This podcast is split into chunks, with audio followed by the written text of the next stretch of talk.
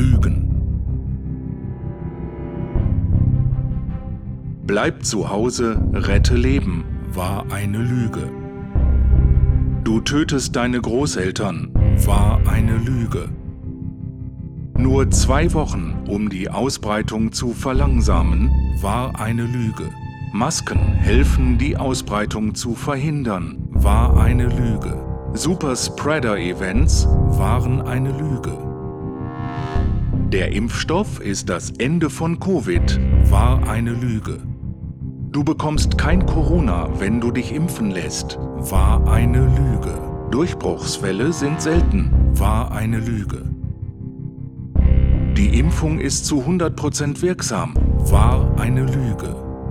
Nur zwei Peaks und du hast dein Leben zurück, war eine Lüge. Du musst dir nur noch den dritten holen, war eine Lüge. Der vierte bietet den größten Schutz, war eine Lüge.